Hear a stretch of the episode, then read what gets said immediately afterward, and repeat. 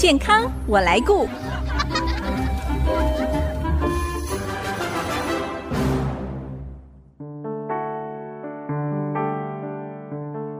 众朋友，大家好，我是王淑荣，欢迎收听《健康我来顾》节目，一起关心你我的健康。每一位怀孕妇女、准妈妈在生产前，大部分都有宝宝出生到底要不要亲喂母乳这个问题哦。虽然大家都已经知道亲喂母乳的好处多多，很多医师呢也建议妈妈尽量延长哺乳的时间，至少到孩子六个月，甚至是两周岁。但是在喂母奶这件事呢，很多妈妈心里会有一些惶恐跟疑惑，担心说奶水会不会不够？不喂母乳，妈妈是不是在饮食上会有很多的限制？还有，baby 六个月之后，母乳的营养能不能满足孩子的需求？到底该不该喂配方奶呢？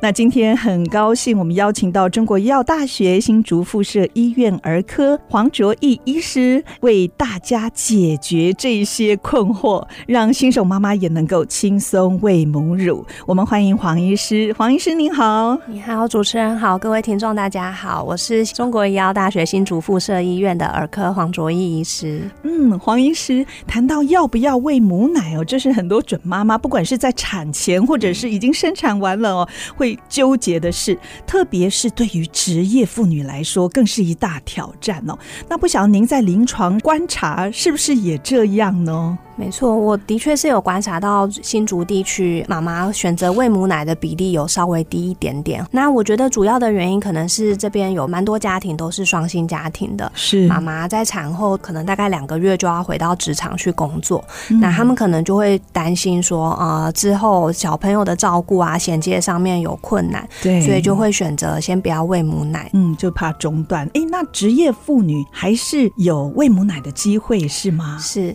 现在其实。其实政府都有规定说，啊、呃，如果是在哺乳的妇女的话，每天的呃工作时间里面应该要保留半个小时到一个小时，让妈妈可以去挤奶，或者是啊、呃，甚至可以亲喂。那现在也都有规定，在一些公家的场合都会一定要设立哺乳室，哦、让妈妈可以就是在有一个比较有隐私，然后比较干净的空间，不用像以前很多妈妈就是要躲在厕所挤奶，就比较辛苦。其实职业妇女可以在公司里头，在职场当中抽个时。时间到哺乳室把这个奶挤出来，放在冰箱里面冷藏，回家就可以给孩子吃。对，没错。哺喂、嗯、母乳哦，这件事虽然是妈妈们很大的一个挑战嘛，其实过程也是真的好辛苦哈。但走过来的人都觉得非常值得，因为我们现在也提倡这个母乳的好处。那您从科学的角度跟医师的专业来看呢，亲喂母乳到底有哪一些好处呢？亲喂母乳。对妈妈跟宝宝都会有很多的好处哈。嗯、对宝宝来说啊，之后最明显的就是他的抵抗力会比较好，是他中耳炎、肺炎、肠胃炎的机会都会显著的比吃配方奶的宝宝还少，嗯，也比较不容易感冒，是不是？过敏。长期来说，的确是会减少过敏哈，包含异位性皮肤炎啊、气喘，甚至肥胖的比例也会下降。嗯、那再更重要就是大家很关心宝宝聪不聪明嘛？哦，喂母奶也是会增加宝宝的认知功能，那所以也就是会变得比较聪明哦。对脑部的发展呢也有帮助。那对妈妈来说的话，喂母奶是帮助妈妈产后的子宫恢复。嗯、那长期而言的话，对于停经前的乳癌、卵巢癌跟子宫内膜癌，其实也都会减少的。还有妈妈产后瘦身，对不对？对，最关心的。对，产后瘦身，还有也会省下一笔很大的奶粉费的开销。啊、真的，这个非常的实际哦。所以是喂母奶是双赢啦。是。对妈妈、对孩子都很好。那我们今天就要来帮大家解决一些喂母奶的迷思。可能有一些妈妈们在哺乳上碰到一些瓶颈或者是卡关的时候，像在生产后，妈妈要不要马上喂母奶哦？到底什么时候妈妈的奶是已经 ready 给小孩子了呢？其实我们的身体在啊妈妈怀孕的过程中就已经开始啊造奶了哈，在妈妈妈怀孕的过程，其实就会感觉到自己的乳房有在变大。这时候其实就是你的身体的乳腺工厂已经在制造，嗯，大概就是 二十周左右，二十周左右就会开始了。哦、对，所以有一些妈妈在孕晚期的时候，其实就可以自己从乳房稍微挤出一点点乳汁，嗯，那个时候就有初乳了。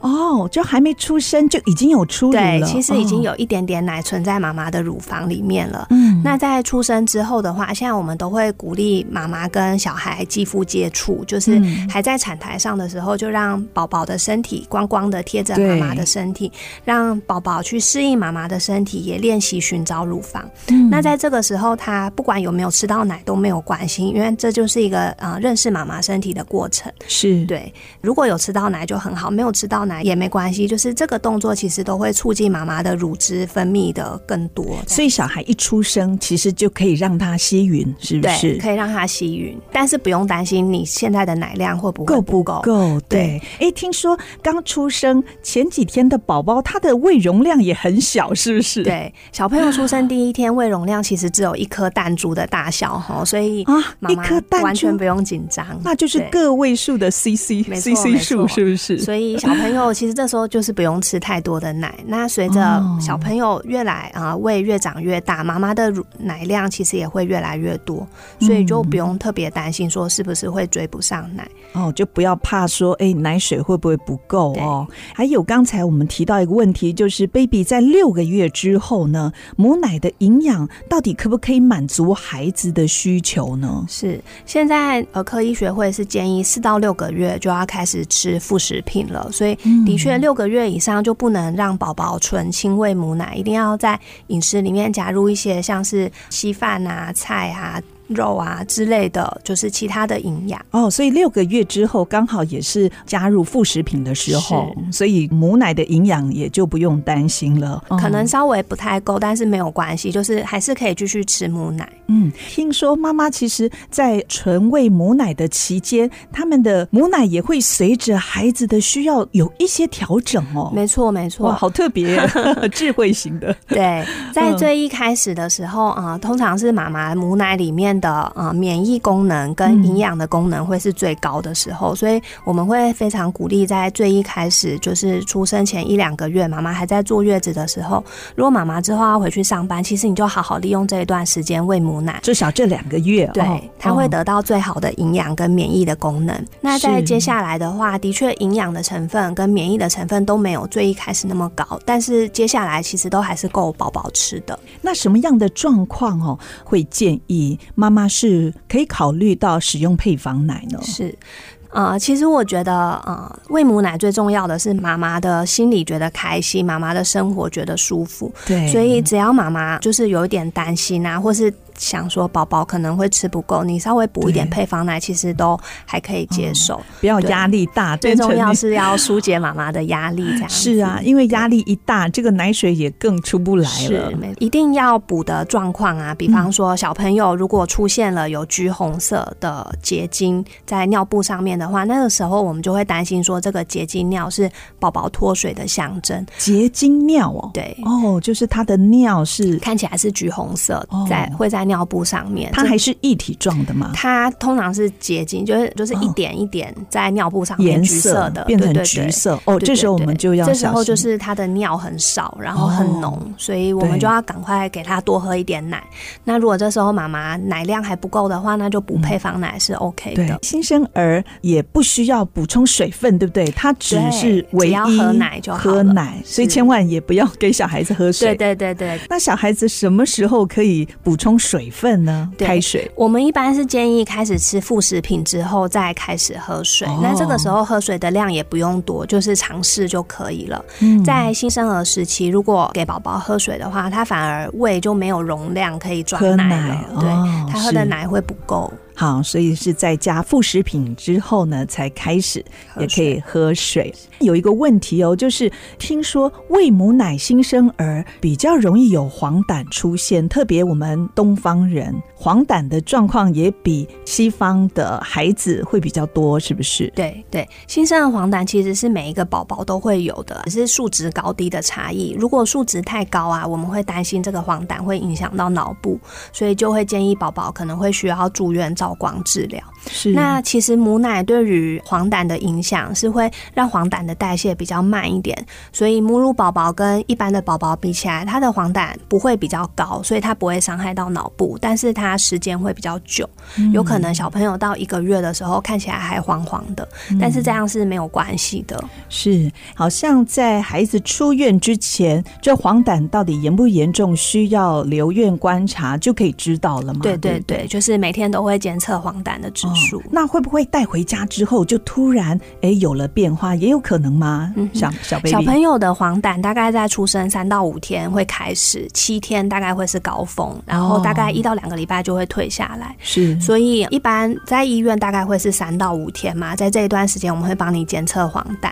那如果接下来是去月子中心的妈妈，月子中心通常也都会帮忙监测。是，那如果是回家坐月子的妈妈，通常我们都会约，就是出院后的大概一两天再回来医院，嗯、我们确定她的黄疸是在一个往下的趋势，就比较不用担心，就没问题了。对，好，听说呢，喂母奶的孩子排便是比较稀的，而且次数会比较多，容易拉肚子，真的是这样吗？休息一下，广告过后我们再继续请黄卓义医师来跟我们分享，马上回来。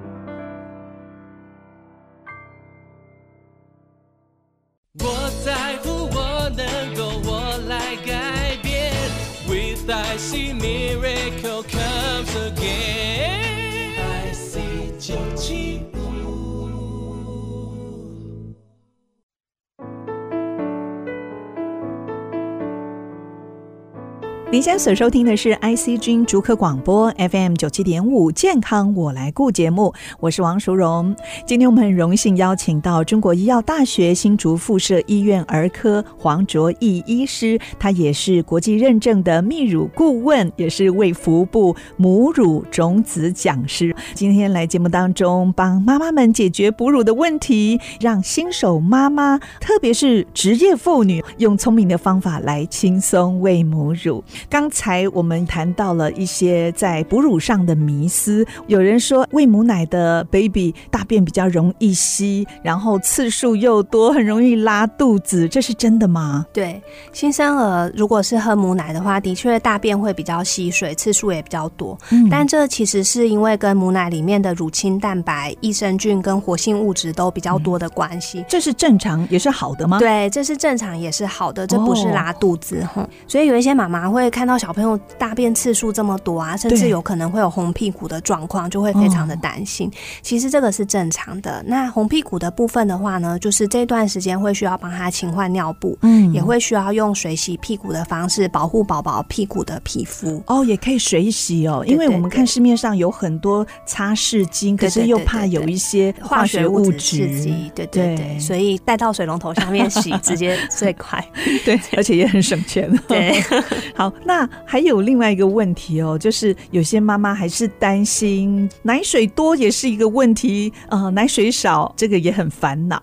那我们先来谈谈，如果喂奶的时间还没到哦，妈妈们就有明显的胀奶感，该怎么办呢？啊、呃，要提醒一个很重要的事情，就是喂奶其实不是看时钟按表操课，并不是三个小时或四个小时就一定要喂奶，哦，而是要看宝宝的需求哈。其实新生儿啊，他大概就是不是吃奶就是。在睡觉，对，所以你发现宝宝醒来了，转来转去，嘴巴有在找东西的样子，其实就是他有饿了。那甚至已经大哭了。对，其实最好不要等到大哭的时候再喂奶，因为大哭的时候宝宝其实就是情绪非常的激动，比较不能等。这个时候再亲喂会含不上，而且吐奶就很严重。对，对，没错。哦，所以就看时间到了，看他有在找奶的时候，就可以赶快喂了。宝宝喂奶。哦，那妈妈的奶量啊，第一个他不是看他。它本身产前的乳房的大小，奶量跟乳房的大小是没有关系的哈。因为我们只要在怀孕过程中胸部有变大，其实就是乳腺在制造，是，所以啊，妈妈几乎都是有奶的。嗯、那它的奶量多少，并不是看乳房胀不胀，也不是像我们就是想说，哎、欸，买一杯饮料七百 CC 喝完就没有了。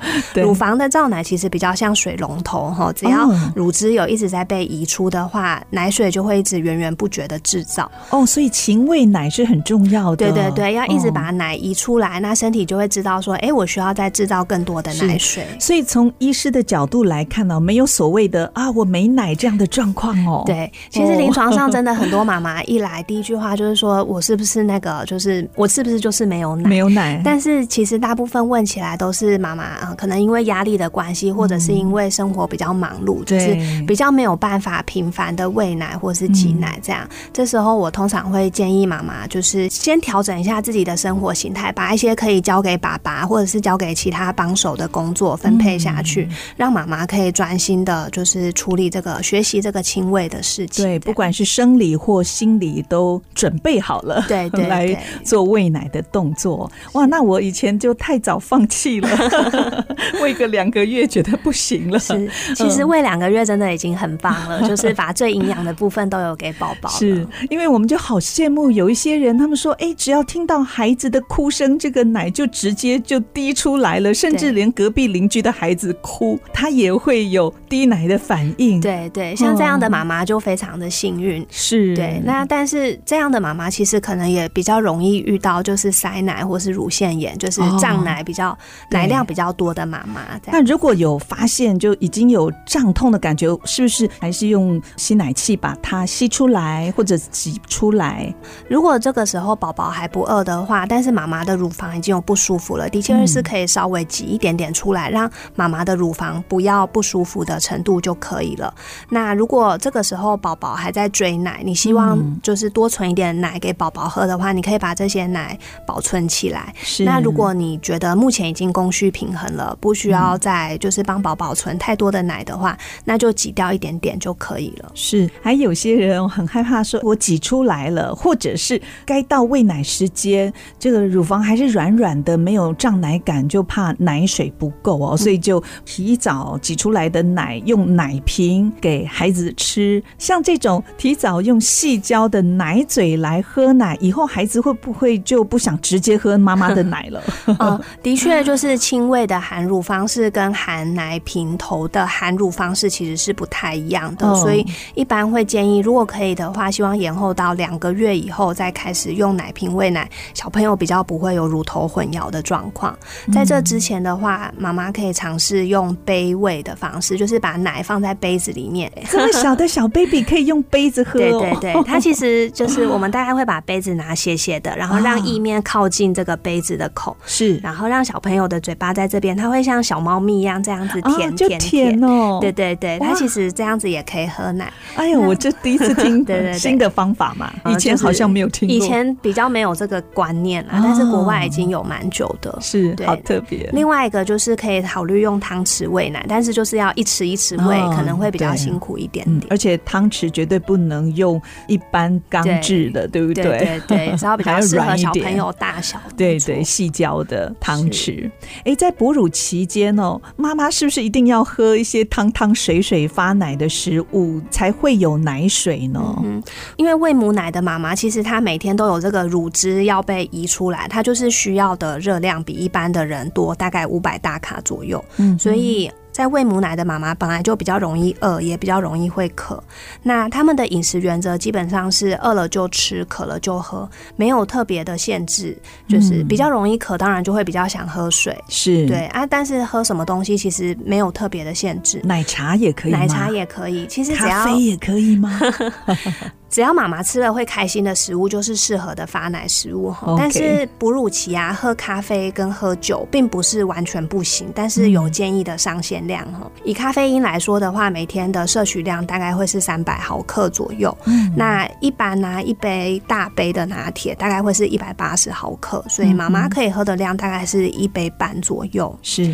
那如果以酒精而言的话，酒精的摄取量建议会是每天每公斤零点五克的酒精。嗯。嗯，所以如果像一个妈妈，假设她现在产后六十公斤，那喝一个大概五 percent 的啤酒的话，大概可以喝一点五罐左右。哎、欸，那也蛮多的嘞。对啊，所以其实没有想象中的那么限制那么多。嗯、是，那有没有不能吃的食物？像我知道韭菜，嗯，就可能让这个奶就消掉了。对对对，退奶的食物的话，大概每个人状况不太一样，有的人适合，有的人不适合。哦、那如果你发现你你想啊要喂母奶，但是你不小心吃到了退奶的食物，其实就没有关系，就不要再吃，然后再频繁的挤奶，嗯，你的奶量就会再追上来了。是，听说喂母奶的孩子也不容易虚胖发胖嘛，嗯、对不对？对，那妈妈的食物如果是多吃一些零食高热量的，会不会影响到小孩呢？是，呃，基本上是还好，但是如果妈妈吃油脂含量比较高的，可能会比较容易塞奶，主要是因为我们的乳汁里面。比较多的成分其实还是脂肪，脂肪，对对对。那这样的话，就是妈妈就会比较容易不舒服，嗯、所以还是会建议说高油，呃，如果想要偶尔放纵一下，吃个麦当劳或炸鸡是可以，可以对、嗯、啊，但是不要一直这样子吃，对，最好要均衡饮食、喔。对对，像有些妈妈哦，刚喂母乳的时候哦，发现乳头常常会有破皮啊、呃，就影响到继续喂母乳的意愿。现在好像有出一种乳头橡胶套，是不是？是，呃，橡胶套。套的话，的确是可以保护妈妈的乳头的皮肤，不过它会让小朋友含乳的方式就会跟之前比较不一样，所以有的时候小朋友不一定会愿意喝奶，这样，而且好像要比较困难，要很用力，对，才吸得出来。所以就是不是每个人都很适合。那我觉得，如果在乳头破皮的时候，我们可以做一些事情，帮助这个伤口赶快愈合。嗯。第一个其实就是妈妈可以挤一点母奶涂在自己的伤口上面，因为母奶里面其实就有活性的生长因子，它会帮助。这个伤口修复是对，现在有一些像乳头膏的东西，它是通过一些油脂的成分帮助这个伤口愈合。可小孩子吃到没关系吗？乳头膏？对对对，那个基本上吃到是没有关系的。OK，对。然后另外一个很重要是要让伤口自然的风干，就是如果可以的话，妈妈在家里尽量不要穿内衣，就是让皮肤对对对，让皮肤可以自然的风干，这样子才不会就是一直摩擦，然后又有新的伤口出现。是，还有您刚才谈到了乳腺炎哦，这个也是很妈妈的头痛哦。那呃，我们是不是可以用热敷，或用什么方式来避免乳腺阻塞呢？是，妈妈如果发现自己的乳房有硬块的话呀，很多妈妈会想要直接把那个硬块揉散，嗯，但是这个其实比较不太好，因为会让她的乳房组织会很容易受伤。嗯。这个硬块其实就像是高速公路上面塞车的车阵，对，应该要把前面的塞住的车流引流开。来，这样后面的才会疏通，就把它挤出来。对，所以其实应该要把前面的奶先挤出来之后，让这个硬块的部分有机会透过就是这个乳腺再疏通，才会比较好。这样子对。那热敷有帮助吗？呃，如果你痛的时候，应该要先冷敷，让它消炎。是对。如果你是希望它流的更顺一点的时候，才会再热敷这样子。对。那还有现在好多的病毒传染哦，如果说妈妈在哺乳期间不小心得到了 COVID-19，或者是流感啦，或者是登革热，夏天的话，那还能够喂奶吗？是这些会不会影响到奶水啊？嗯哼。但大部分的病毒是不会透过就是乳汁传播的。那像这种呃感冒这种病毒啊，妈妈会担心跟小朋友飞沫传染。对，所以妈妈其实可以戴口罩，然后你要勤洗手。嗯，对。那呃最重要的是，妈妈其实不用因为担心说这个药物会不会影响到宝宝，所以就很不舒服又不敢吃药。这样子妈妈其实心理压力会太大，可能奶量反而会掉。嗯，所以这个药物也不会直接进到奶水吗？要看是什么药。物哈那大部分的感冒药，就是比方说只是镇痛解热啊、止咳化痰这些药物，大部分对宝宝是安全的。是。那如果妈妈就是不太确定自己的药适不适合的话，其实可以找妇产科医师或小儿科医师。嗯，妇产科医师开的药其实就是适合妈妈怀孕使用，那产后也可以使用。